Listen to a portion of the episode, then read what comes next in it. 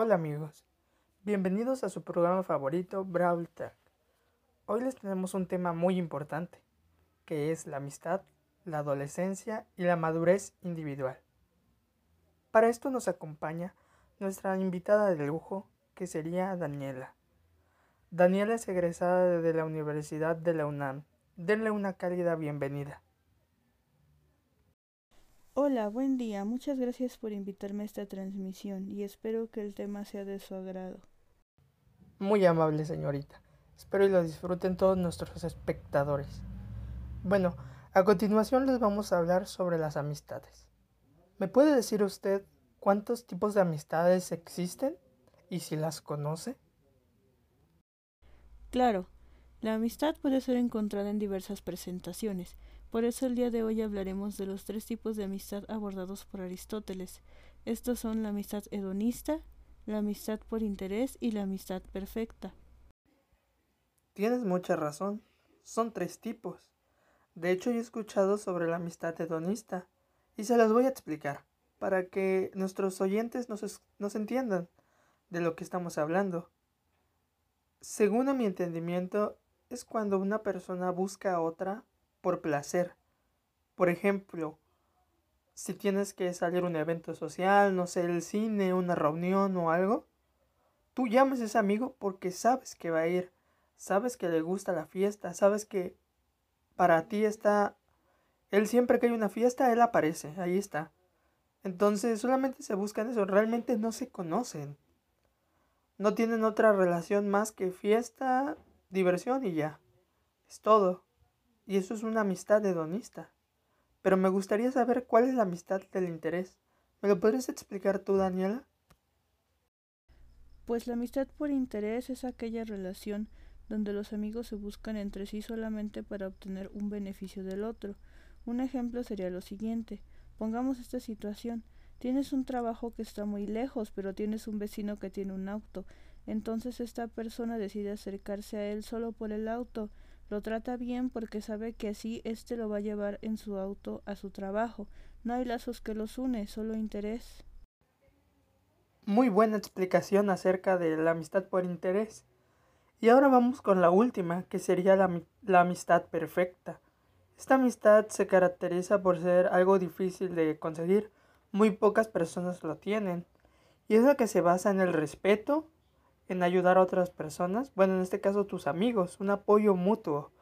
Por ejemplo, no sé si hay un examen, un examen muy importante, o tu amigo se va extraordinario y él te pide ayuda, tú lo apoyas, lo ayudas, no estás como que, ay, ahorita no, qué hueva, o también tú te hubieras puesto bien en clases, no. Este busca ayudarlo, le dice, sí, vamos a estudiar, esta tarde ven a mi casa, yo te enseño tal tema, y eso, eso es lo que construye una buena amistad. Que se tenga, ¿cómo se diría esta palabra? Que se tengan confianza. Eso. Y eso es lo que vamos a ver en este momento, en los valores que se necesitan para tener una buena amistad, que serían el respeto, la amabilidad, la confianza, la lealtad. Todas estas pequeñas cosas es lo que conforman una buena amistad. Y es donde tú puedes estar seguro de decir que esa persona es tu mejor amigo. La amistad es muy importante para todos en todas las etapas de nuestra vida, incluso en lo académico.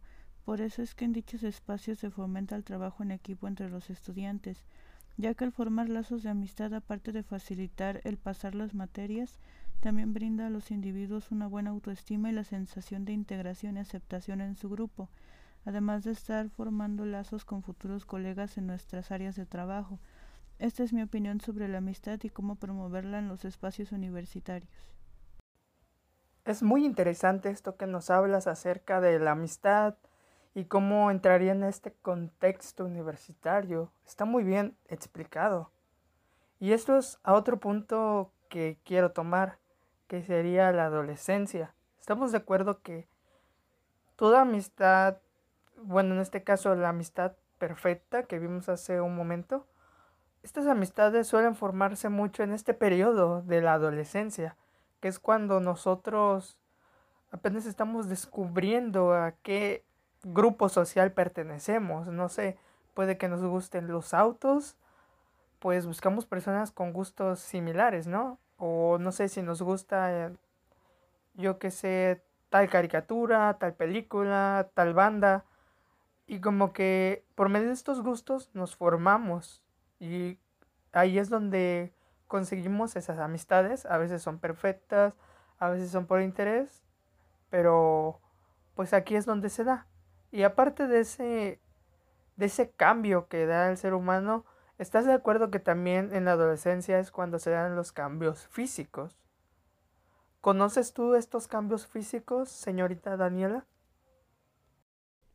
Claro, entre los cambios físicos característicos de la adolescencia, además del clásico crecimiento o estirón, se encuentra la aparición del vello púbico, el desarrollo de las mamas en el caso de las mujeres y el aumento testicular en el caso de los hombres. Como resultado de esto es que el adolescente comenzará a preocuparse por los cambios físicos que atraviesa, además de no solo encontrarse en la búsqueda de la independencia de las figuras paternas, sino también de la comprensión de las mismas personas de su edad. Sí, veo que estás muy informada, de hecho. Y de ahí mismo es donde se genera luego la madurez personal, porque, pues como mencionaba anteriormente, la adolescencia es la etapa donde formamos nuestros lazos de amistad con otras personas. Es donde nuestra mentalidad se vuelve a poner más estable con las personas correctas. Y es donde definimos lo que queremos ser.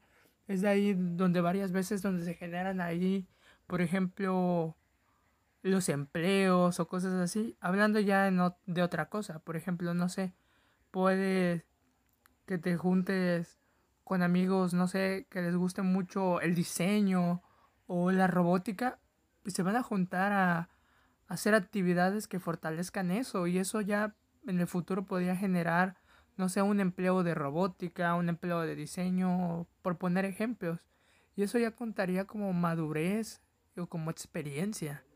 Entonces yo creo que la adolescencia, la amistad y la madurez individual van mucho de la mano. Y pues por eso yo creo que esto es un tema demasiado interesante. Pero bueno, me están diciendo en cabina que ya se nos terminó nuestro tiempo de la entrevista. La verdad agradezco mucho tu tiempo y que te hayas compartido con nosotros todo tu conocimiento acerca de este tema. En realidad fue muy divertido hablar contigo y platicarlo y aquí pues nuestros oyentes yo creo que estarán felices con tu participación. Pues muchas gracias. Yo también me divertí mucho hablando sobre este tema que considero que es muy importante para nuestro desarrollo personal, este, no solo durante la adolescencia o como mencionamos en el ámbito de la universidad, sino para toda nuestra vida, ya que como mencionaste, pues también nos puede ayudar en nuestros en nuestro ambiente laboral y personal.